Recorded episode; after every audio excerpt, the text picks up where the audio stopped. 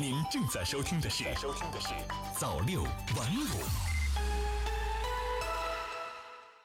朋友你好，今天是二零一九年七月二十一日星期日，欢迎收听朝六晚五晚间档。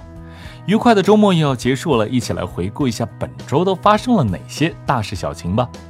江苏出新规，快递小哥也可评工程师职称，分初级、中级、副高级、正高级四个层次。苏州二十二名快递小哥获评该专业技术职称。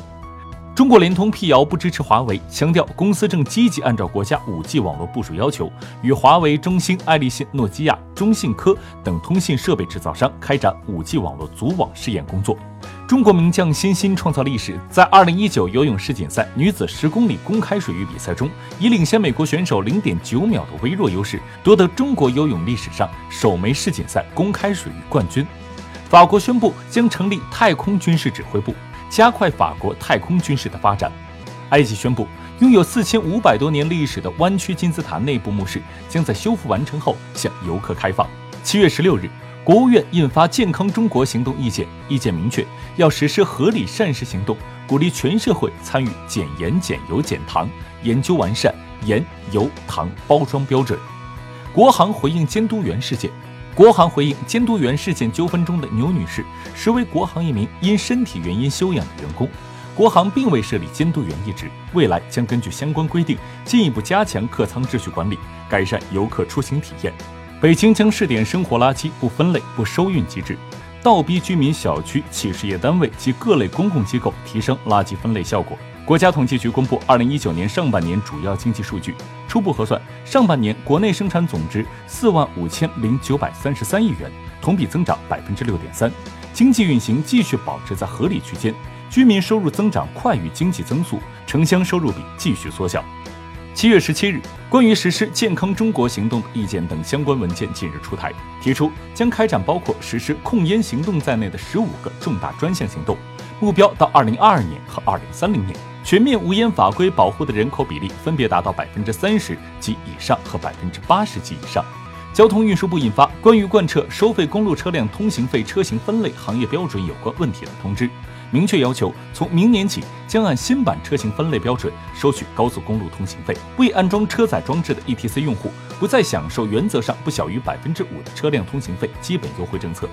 二十三个省份公布二零一九年养老金上调方案。河北、内蒙古、江西、陕西、江苏等十五省份明确，七月底前将调整增加的养老金发放到退休人员手中。下半年更多社保改革红利将陆续释放。七月十八日，国务院扶贫办日前印发通知，明确贫困县必须厉行勤俭节约，不得在奢华场所举办会议活动。贫困县摘帽后一律不搞庆祝活动等以摘帽为主题的相关活动。公安部制定六十项便民利企措施。其中提出，要逐步实现公安政务服务事项全国通办、一门通办、一网通办、一次性办，推行户口迁移一站式办理，推进交通违法异地处理，试点接受教育减免交通违法记分奖励措施等十三项措施。江西省儿童医院部分儿童近日接受三伏贴治疗后，出现瘙痒、灼痛感、水泡等不良反应，该院发表声明表示，已暂停三伏贴治疗项目，出现不良反应症状的儿童均已接受后续治疗。进入七月以来，随着气温的不断升高，鸡蛋价格也一路走高。据农业农村部监测，当前全国鸡蛋批发均价为九块七毛三每公斤，与月初相比涨幅超过百分之十六。业内人士预计，后期鸡蛋价格仍将继续上涨。北京保障房中心租房里的人脸识别系统陆续启动运行，公租房居民将实现刷脸回家。预计到今年十月底，保障房中心五十九个公租房项目的人脸识别系统将全部开通使用。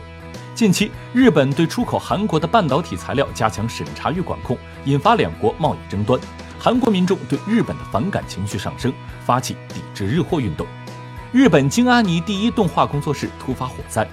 日本当地时间七月十八日上午十点半左右，京都动画公司第一动画工作室突发火灾，随即发生爆炸，导致数十人遇难。所有画作和资料都被烧毁。七月十九日，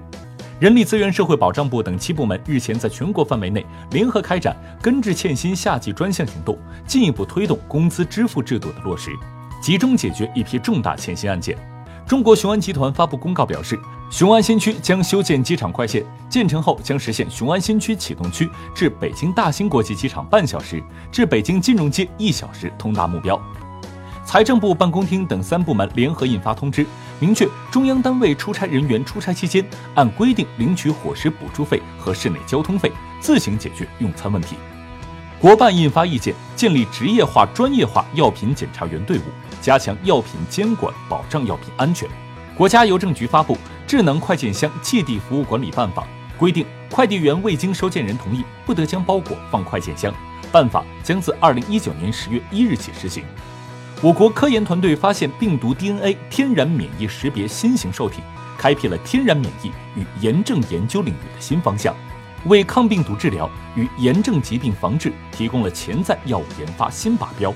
国家统计局近日公布三十一个省份二零一九年上半年居民人均可支配收入，数据显示，上半年全国居民人均可支配收入一万五千二百九十四元，京沪人均可支配收入超三万元。近日，教育部国际合作与交流司负责人答记者问时表示，教育部将进一步推动来华留学生与中国学生的管理与服务趋同化，对违规违纪的留学生严肃处理，涉嫌违法犯罪的配合有关部门依法依规处理，绝不纵容姑息。IMO 官网公布国际数学奥赛成绩，中国队在四年后重登冠军宝座，诞生两名满分选手，六名队员均摘金牌。在韩国光州进行的2019年国际泳联世锦赛结束了跳水女子三米板决赛争夺，中国选手施延茂以391分获得冠军，个人实现世锦赛女子三米板三连冠。中国队在该项目上赢得十连冠，世锦赛该项目总第十四金。七月二十一日，国务院新闻办发表新疆的若干历史问题白皮书。白皮书指出，中国是统一的多民族国家。新疆各民族是中华民族血脉相连的家庭成员，在漫长的历史发展进程中，新疆的命运始终与伟大祖国和中华民族的命运紧密相连，是中国神圣领土不可分割的一部分。当前，新疆经济持续发展，社会和谐稳定，民生不断改善，文化空前繁荣，宗教和睦和顺，各族人民像石榴籽一样紧密团结在一起。新疆处于历史上最好的繁荣发展时期。学好数学很重要。科技部等四部门共同制定并印发关于加强数学科学研究工作方案，强调要设立数学与交叉科学重点专项，加强数学科学研究。亚洲第一人李娜正式入选国际网球名人堂。当地时间二十日晚，二零一九年国际网球名人堂入堂仪式在美国举行，已退役的中国网球名将李娜正式入选国际网球名人堂，成为进入该名人堂的首位亚洲球员。好了，以上就是今天节目的全部内容。关注更多资讯，尽在朝六晚五。我们下周再见。早六晚五，新华媒体创意工厂诚意出品。